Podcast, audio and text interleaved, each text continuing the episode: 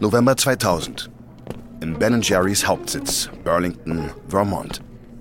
Zwei aufgeregte Mitarbeiter eilen den Korridor entlang zum Büro des CEO. Was glaubst du, wie er so sein wird? Keine Ahnung. Ich bin einfach froh, dass wir das endlich genehmigen lassen können. Unilever hat Ben Jerry's vor sieben Monaten gekauft. Seitdem herrscht ein Machtvakuum. Ben und Jerry sind weg. Sie sind nur noch die Galionsfiguren.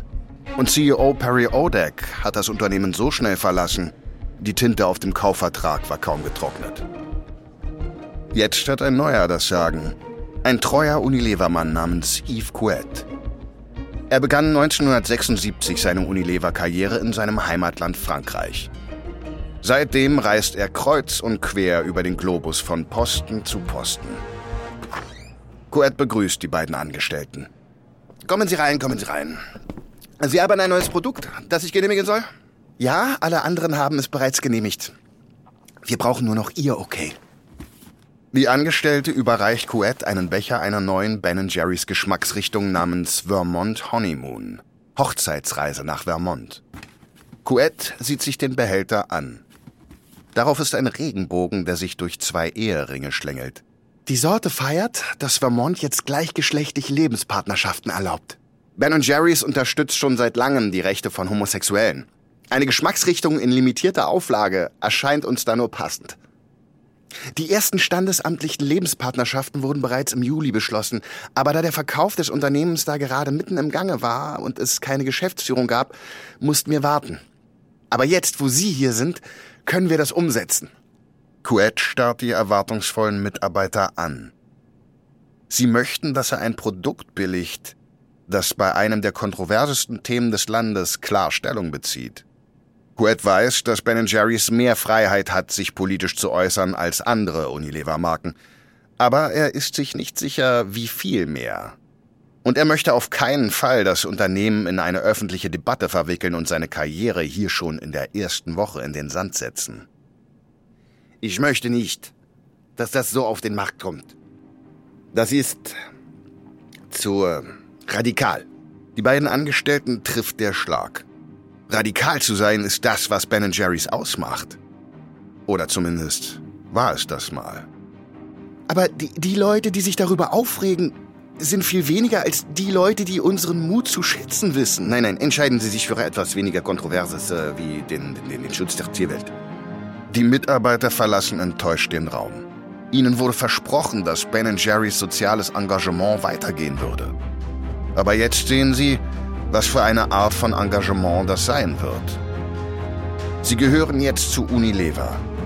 Und nichts wird so sein, wie es war.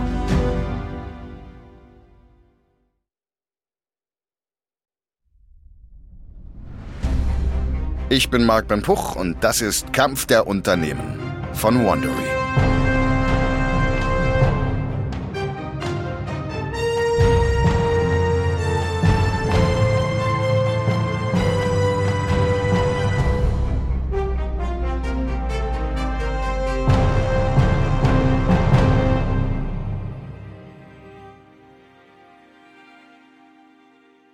In der letzten Folge haben die Verbrauchsgüterriesen Unilever und Nestle die Speiseeiswelt unter sich aufgeteilt. Nestle lockte Hagendash in den USA in ein Joint Venture, woraufhin Unilever mit dem Kauf von Ben Jerry's zurückschlagen musste. Nun steht die Zukunft von Hagendash auf dem Spiel. Das ist Folge 6. Das Eis brechen.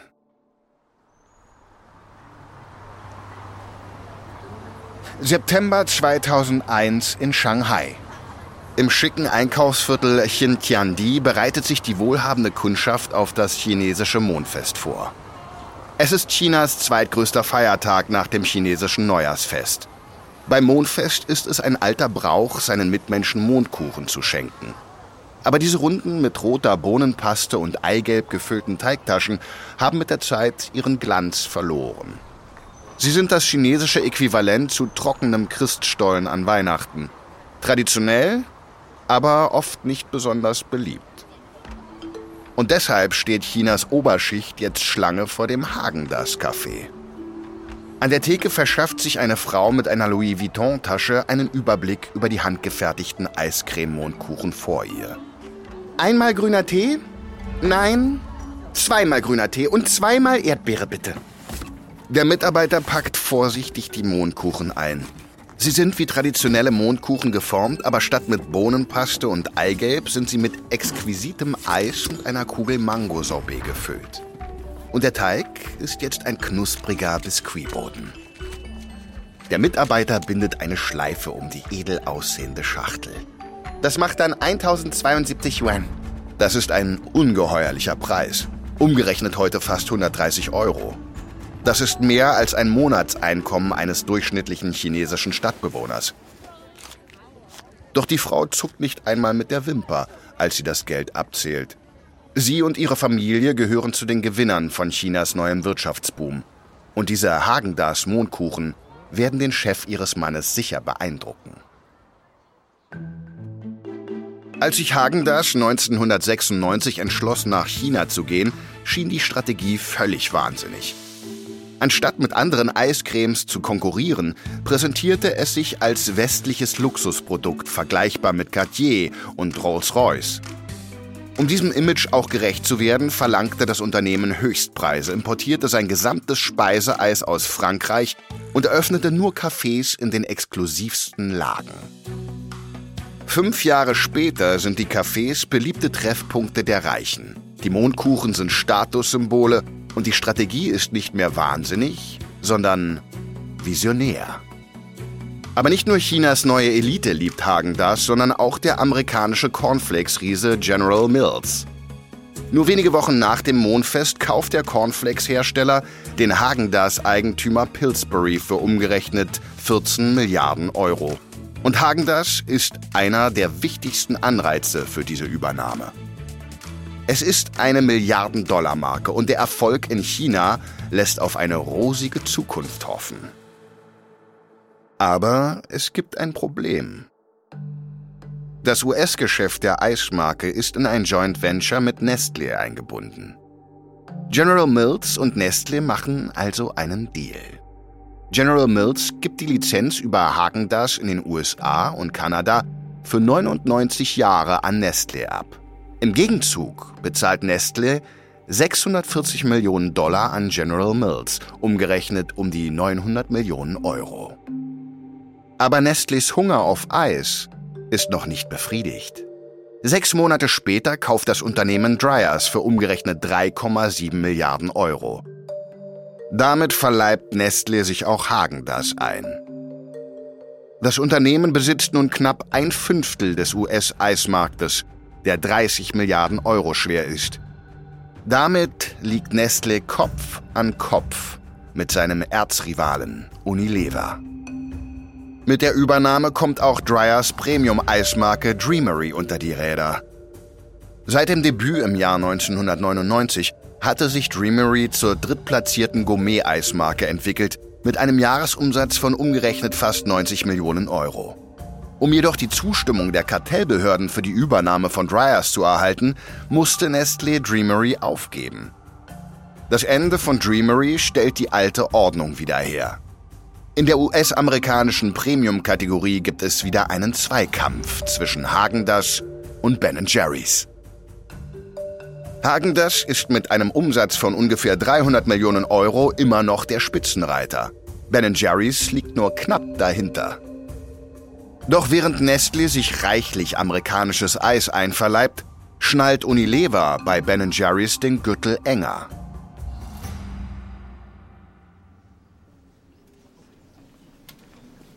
Sommer 2005, Burlington, Vermont. Der neue Chef von Ben Jerry's, Walt Freeze, steht vor dem unabhängigen Ben Jerry's Vorstand und reibt sich nervös den Nacken. Er wünscht sich, ihm wäre nie das Wort Unterschiedsprüfung rausgerutscht. Ein Vorstandsmitglied drängt Freeze zu einer Antwort. Ich habe Sie gefragt, was Unterschiedsprüfung bedeutet. Äh, äh, äh, ja, es ist ähm, eine äh, Taktik. Der äh, Markt stagniert und die Kosten für die Zutaten steigen. Äh, wir müssen die Kosten senken, um unsere Gewinnziele zu erreichen. Also gehen wir in äh, kleinen Schritten zu billigeren Zutaten über. Bei äh, jedem Schritt führen wir paarweise Unterschiedsprüfungen durch, um zu prüfen, ob die Kundschaft die Veränderung bemerkt. Wenn Sie es nicht merken, machen wir es noch einmal. Das ist weniger riskant als ein plötzlicher äh, Qualitätsrückgang. Sie wollen also mit einer Salamitaktik zu einem minderwertigen Produkt übergehen. Hm. Wie weit sind Sie da schon? Der Butterfettgehalt konnte bei einigen Geschmacksrichtungen von 16 auf 14 Prozent gesenkt werden. Wir erhöhen auch die Luftmenge und verringern die Stückchengrößen. Freeze sieht besorgt aus. Als Unilever Ben Jerry's kaufte, erklärte sich das Unternehmen dazu bereit, dieses unabhängige Gremium zu gründen. Es sollte die Qualität und die soziale Verantwortung der Marke schützen. Bisher war das Gremium allerdings eher eine Diskussionsrunde. Es hat nichts getan, als Unilever die Belegschaft reduziert hat oder als die Marke von politisch kontroversen Themen ferngehalten wurde oder als die Arbeit im Bereich der sozialen Verantwortung weiter und weiter verwässert wurde. Doch dieses Mal hat Unilever möglicherweise eine Grenze überschritten. Alle drehen sich um zum Vorstandsmitglied Jeff Fuhrman. Er ist ein Mann mit dünner werdenden langen grauen Haaren und einem Bart. Und er ist das, was bei Ben Jerry's einer Vaterfigur am nächsten kommt.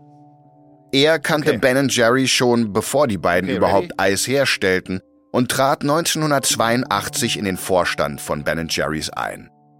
Seine politische Einstellung brachte ihm unter den Führungskräften von Unilever einen Spitznamen ein. Linker als Lenin. Die anderen Vorstandsmitglieder sehen ihn als einen moralischen Kompass. Wenn Fuhrmann mit etwas einverstanden ist, dann wird es auch in Ordnung sein. Fuhrmann mustert Freeze mit zusammengekniffenen Augen. Die Verkaufsvereinbarung sieht vor, dass Unilever den Vorstand konsultieren muss, bevor ein Produkt geändert wird. Freeze schluckt. Die Wiederherstellung der Qualität wird Millionen kosten. Und der Vorstand hat die Macht, Unilever durch eine Klage zur Einhaltung der Vorschriften zu verpflichten. Fuhrmann geht blitzschnell seine Optionen durch. Die minderwertigen Becher sind bereits im Handel erhältlich. Unilever wird seinen Kurs nicht einfach ändern. Außerdem ist eine Klage nur das letzte Mittel. Sie riskiert einen öffentlichkeitswirksamen Rechtsstreit, der den Ruf von Ben Jerry's zerstören könnte. Fuhrmann sieht Freeze an. In Zukunft konsultieren Sie uns bitte, bevor Sie Änderungen vornehmen. Wieder einmal hat sich der Vorstand vor einem Konflikt weggeduckt. Und die Erosion der Werte der Marke wird weitergehen. Doch während Ben Jerry's vom Weg abkommt, sucht Hagen das nach dem eigenen Pfad der Gerechtigkeit. 2007, der Hauptsitz von Hagendas im kalifornischen Oakland. In einem Besprechungsraum diskutiert das Marketingteam von Hagendas über den Vorschlag einer Werbeagentur. Es geht um die erste soziale Kampagne der Marke. Markendirektorin Cathy Peen signalisiert Interesse. Die emotionale Bindung der Kunden an Hagendas schwindet. Sie möchte diese Verbindung vertiefen, bevor die Markentreue völlig wegschmilzt. Ich finde Hagendas Loves Honeybees perfekt. Ist das nicht ein bisschen, naja, Ben Jerry's? Wir sollten nicht wie eine Marke wirken, die auf jeden neuen Trend aufspringt, oder? Pien hält dagegen. Ich finde es glaubwürdig. Unsere Produkte sind auf Bienen angewiesen. 40 Prozent unserer Sorten hängen von der Bestäubung durch Honigbienen ab. Wenn die Bienen aussterben, gibt es keine Erdbeeren mehr oder Mandeln. Okay, oder okay. Aber wenn wir das machen, muss es langfristig ausgerichtet sein. Zu viele Marken führen nur kurzfristige Kampagnen durch. Lassen Sie uns das zu einer ständigen Verpflichtung des Unternehmens machen. Im Sommer 2008 startet die Kampagne Hagen Dazs Loves Honeybees. Und sie kommt genau, als das Bienensterben gerade in den Schlagzeilen ist. Hagendas verschenkt Päckchen mit bienenfreundlichen Wildblumensamen und das Unternehmen stellt einen Teil der Einnahmen für die Erforschung des Bienensterbens zur Verfügung. Zurück bei Ben Jerry's braut sich Ärger zusammen. März 2009. London.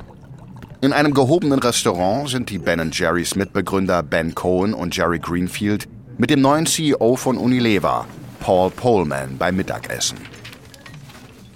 Ben holt einen Brief aus seiner Jackentasche. Es handelt sich um eine Kopie des Ultimatums, das der unabhängige Vorstand von Ben Jerry's einige Monate zuvor an die Spitze von Unilever gestellt hatte. Die Botschaft ist klar. Entweder kommt Unilever den Verpflichtungen nach oder der Vorstand klagt. Ben beginnt die Liste der Forderungen des Vorstands zu verlesen. Zahlen Sie den Beschäftigten außerhalb von Vermont einen existenzsichernden Lohn. Stellen Sie die Unabhängigkeit des CEO von Ben Jerry's wieder her. Stellen Sie weiterhin Speiseeis in der Fabrik von Waterbury, Vermont her. Paulman unterbricht. Der Plan mit der Waterbury-Anlage wurde sofort fallen gelassen, als der Vorstand Einspruch erhob. Das war nur eine Idee. Ich weiß immer noch nicht, warum allein der Vorschlag, das Werk in eine Ben Jerry's Besucherattraktion umzuwandeln, den Vorstand so verärgert hat. Jerry antwortet. Es geht um das äh, Verhaltensmuster von Unilever. Es sollte Sie nicht überraschen, dass der Vorstand das nur als eine weitere Idee zur Kostensenkung ansah. Ben fährt mit der Verlesung der Forderungen fort. Führen Sie die Überprüfungen der sozialen Engagements der Marke wieder ein. Machen Sie die Abstriche bei der Produktqualität wieder rückgängig. Ben, ich möchte auch, dass diese Dinge angegangen werden. Diese Unternehmensideologie, bei der es nur darum geht, den Unternehmenswert zu maximieren, ist schon viel zu weit gegangen. Das ist Wahnsinn. Unser Mitbegründer William Lever machte sein Unternehmen seinerzeit zum führenden Beispiel für verantwortungsvollen Kapitalismus. Ich möchte, dass Unilever wieder zu diesem Beispiel wird. Und dazu brauche ich Ben Jerry's. Keine andere Unilever-Marke weiß, wie man das erreichen kann. Ben Jerry's kann all unseren Marken den Weg zeigen. Pullman klingt aufrichtig. Aber Ben und Jerry haben ähnliche Versprechen von Unilever schon einmal gehört. Ben zeigt auf Pullman. Das Fazit ist, wenn Unilever diese Bedingungen nicht einhält, werden Jerry und ich nicht weiter schweigen. Lassen Sie uns zunächst versuchen, diese Frage gemeinsam zu klären. Ein öffentlicher Streit würde der Marke schaden und den Menschen, die für sie arbeiten. Ich glaube, das will keiner von uns. Ich verspreche, dass wir das angehen werden. In den folgenden Monaten weht durch die Hallen von Ben Jerry's der Wind des Wandels. Die Eissorten werden wieder in ihrer ursprünglichen, teureren Variante hergestellt und die Belegschaft außerhalb von Vermont erhält einen existenzsichernden Lohn. Die Unilever-Führung und der unabhängige Vorstand stimmen einem Fünfjahresplan zur Re-Radikalisierung von Ben Jerry's zu. Der Plan sieht vor, gentechnisch veränderte Lebensmittel aus den Produkten zu verbannen und nur noch mit Zulieferern zu arbeiten, die die Sozial- und Umweltstandards des Unternehmens erfüllen. Und im September 2009 feiert die Marke die endgültige Einführung der gleichgeschlechtlichen Ehe in Vermont. Sie benennen vorübergehend ihre Geschmacksrichtung Chubby Hubby, was so viel heißt wie pummeliger Ehemann, um in Hubby Hubby, Ehemann und Ehemann. Nach zehn Jahren, in denen Ben Jerry's nur noch von den verblassten Erfolgen der Vergangenheit zehren konnte, ist das Unternehmen wieder zum Vorreiter für alle Unternehmen geworden, die Gewinn machen und die Welt verändern wollen. Und der Rest von Unilever beginnt, diesem Beispiel zu folgen. Doch während Ben Jerry's die eigenen Hippie-Wurzeln wiederentdeckt, wird bald eine junge Hollywood-Hoffnung die Premium-Eisszene so richtig aufmischen.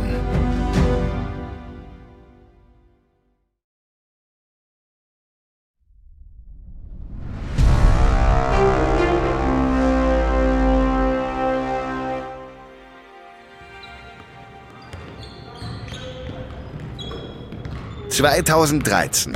Eine Basketballhalle in Los Angeles. Justin Wolverton signalisiert ein Timeout und joggt vom Feld.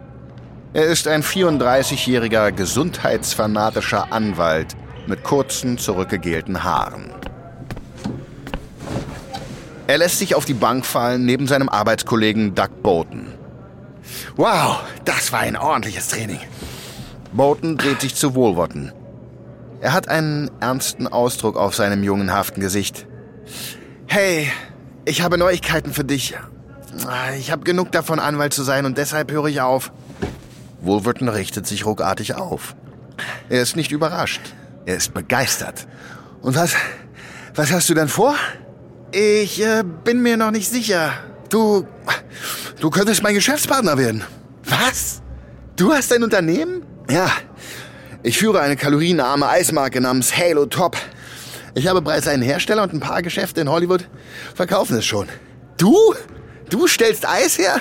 Ich dachte, du und Zucker, ihr seid wie Superman und Kryptonit. Genau deshalb mache ich das. Ich hatte es satt, einen ganzen Becher Eis mit 1000 Kalorien zu essen und mich dann dafür zu hassen. Ich wollte Eiscreme, aber ohne Schuldgefühle. Jeder Becher hat weniger als 300 Kalorien, schmeckt aber richtig lecker. Bowden sieht nicht überzeugt aus. Er hat schon mal kalorienarme Eiscreme probiert. Ich weiß, was du jetzt denkst, aber es stimmt. Halo Top schmeckt gut. Ich ersetze den Zucker durch diesen super kalorienarmen Zuckeralkohol namens Erythritol und durch Stevia. Komm nach dem Spiel bei mir vorbei. Und probier es wenigstens mal. Nachdem er Halo Top probiert hat, ist Bolton überzeugt. Die beiden verbringen das nächste Jahr damit, ihre kalorienarme, teure Süßigkeit in die Geschäfte zu bringen. Aber ohne Geld für Werbung liegt es nur in den Kühltruhen herum. 2015 nehmen die Geschäfte Halo Top wieder aus dem Sortiment. Wolverton und Bolton überdenken ihre Strategie. Sie zielen mit Facebook-Anzeigen auf Fitnessstudio-Besucher ab. Außerdem wird die Kalorienzahl auf den Bechern so groß aufgedruckt, dass sogar der Name Halo Top dagegen winzig ist. Der Umsatz steigt, allerdings nur langsam. 2016 sind ihre Kreditkarten ausgereizt und es droht der Bankrott. Aber dann schreibt ein Journalist vom Magazin GQ einen Artikel darüber, dass er mehr als vier Kilo abgenommen hat, indem er zehn Tage nichts anderes als Halo Top gegessen hat. Es ist eine dumme und wahrscheinlich sogar gefährliche Diät, aber die Geschichte verbreitet sich in den sozialen Medien. Influencerinnen und Influencer beginnen die Markt zu empfehlen. Und Prominente wie Chloe Kardashian erwähnen Halo Top. Der Umsatz verdoppelt sich von Monat zu Monat. Die Supermärkte stellen fest, dass die Leute Halo Top nicht wie normale Eiscreme kaufen. Statt sich nur ab und zu etwas zu gönnen, kaufen sie genug, um jeden Tag in der Woche einen ganzen Becher Eis zu essen. Im Jahr 2016 erreicht der Umsatz von Halo Top 50 Millionen Euro was es der Marke ermöglicht, ihre erste Fernsehwerbung auszustrahlen. Und in dessen Mittelpunkt steht ein Dämon, der in den Himmel kommt, um eine Beschwerde einzureichen. Dann, im Sommer 2017, schafft Halo Top das Unvorstellbare. Es übertrifft kurzzeitig die Verkaufszahlen in den US-Geschäften von sowohl Ben Jerry's als auch Hagendas. Die Nachricht verblüfft beide Marken. Kein Herausforderer hat bisher auch nur annähernd die gleichen Umsätze erzielt wie sie. Ben Jerry's ist alarmiert und bringt eine kalorienarme Produktlinie auf den Markt namens Moophoria. Aber jeder Löffel hat immer noch dreimal so viele Kalorien wie Halo Top. Hagen Dash hingegen befindet sich in einer Zwickmühle. Es hat sich lange Zeit geweigert, die in Halo Top enthaltenen Emulgatoren und Stabilisatoren zu verwenden. Die Marke macht sich auch Gedanken darüber, wie sie den Geschmack erhalten soll, der das Eis so lecker macht und gleichzeitig den Zucker- und Fettanteil reduzieren kann. Schließlich kommt Hagen Dash auf die Idee, ultrafiltrierte Milch zu verwenden. Aber es dauert mehr als ein Jahr, bis die Rezepte stimmen. Anfang 2020 kommt endlich die kalorienarme Heaven-Linie von Hagendas auf den Markt. Zu diesem Zeitpunkt ist das Feuer, das Halo Top entfacht hat, aber schon wieder erloschen. Die Begeisterung für kalorienarmes Eis hat ihren Höhepunkt überschritten. Vom Spitzenumsatz 2018 von ca. 300 Millionen Euro ist der Umsatz von Halo Top auf 175 Millionen Euro gesunken. Aber der Überraschungserfolg von Halo Top und der Aufstieg anderer kleiner Premium-Marken deuten darauf hin, dass das Duopol von Ben Jerry's und Hagendas nicht mehr so stabil ist, wie es einmal war. Und das macht es für die beiden größten Eisbarone wichtiger denn je, relevant zu bleiben. Für Ben Jerry's sind die fortschrittlichen Ideale, die in der Marke verankert sind, eine Hilfe, um mit der Zeit zu gehen. In den 80er Jahren bekämpften die Peace Pops den Kalten Krieg. Heute unterstützt das Unternehmen die Black Lives Matter Bewegung. Und genau wie damals bei den Peace Pops gibt es für jede Person, die sich durch die politischen Aussagen von der Marke abwendet, eine andere, die gerne eine Marke kauft, die sich klar positioniert. Aber für Hagen das sind die Möglichkeiten, relevant zu bleiben, nicht so offensichtlich. Sommer 2020 in Oakland, Kalifornien.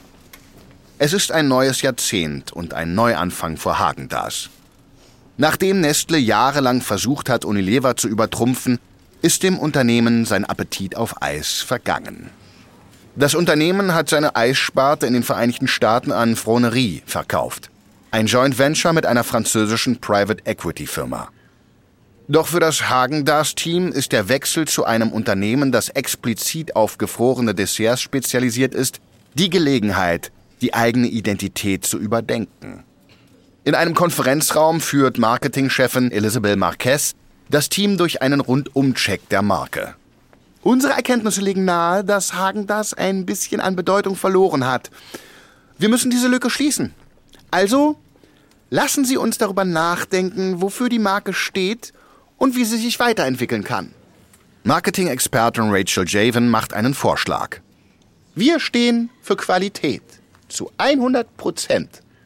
Absolut, das wird sich nicht ändern. Also, was sonst noch? Was ist mit Luxus?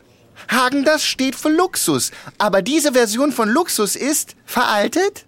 Ja. Es gibt verschiedene Arten von Luxus, richtig? Lasst uns das mal weiterdenken. Einige Monate später, als die Covid-19-Pandemie wütet, nimmt das Team an einem Online-Meeting teil. Sie wollen von Keith Cartwright, einem Werbefachmann aus LA, hören, wie er die Vision von Luxus für die Marke auffrischen will. Unser Ziel ist es, Hagen das von einer Marke, bei der das Produkt im Vordergrund steht, zu einer Marke zu machen, bei der die Kultur im Vordergrund steht. Er zeigt ein Foto von Ruben und Rose Matters, dem Ehepaar, das Hagen das und damit die Idee des Premium-Eis erfunden hat.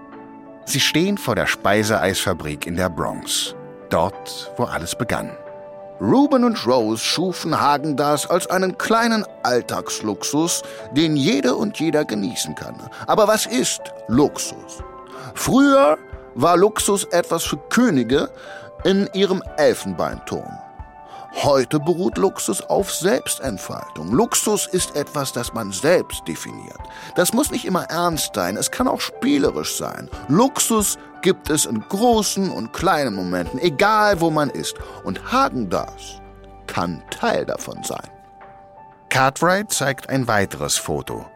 Darauf steht eine junge Frau neben einer großen gläsernen Eistruhe in einem Supermarkt. Sie isst Erdbeerhagen das direkt aus dem Becher, auf ihrem Gesicht ein Ausdruck von Glückseligkeit. Daneben die Worte Luxus ist, wo Sie sind. Hashtag That's Das.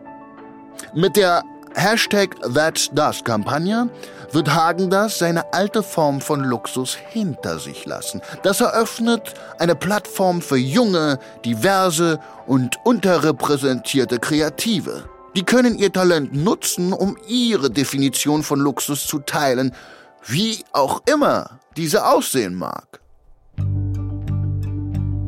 Es ist 60 Jahre her, dass Ruben Matters das Eis neu definiert hat. Seitdem hat seine Marke viele Nachahmer hervorgebracht. Sie hat sich mit Ben Jerry's angelegt und letztlich sogar gelernt, mit seinem Rivalen aus Vermont friedlich zu koexistieren. Dabei hat die Marke einige Male den Besitzer gewechselt. Aber im Gegensatz zu den meisten Marken, die von Großkonzernen geschluckt wurden, ist Hagen das, genau wie Ben Jerry's, den eigenen Wurzeln treu geblieben. Und vielleicht ist das auch der Grund, warum es beide Marken seit Jahrzehnten schaffen, im globalen Eisbusiness eines zu bleiben. Die unangefochtenen Sahnehäubchen.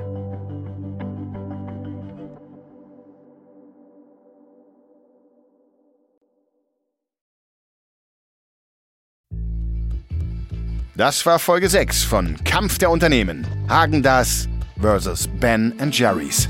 Ein Hinweis zu den Dialogen, die du gehört hast. Wir wissen natürlich nicht genau, was gesprochen wurde. Alle Dialoge basieren nach bestem Wissen auf unseren Recherchen.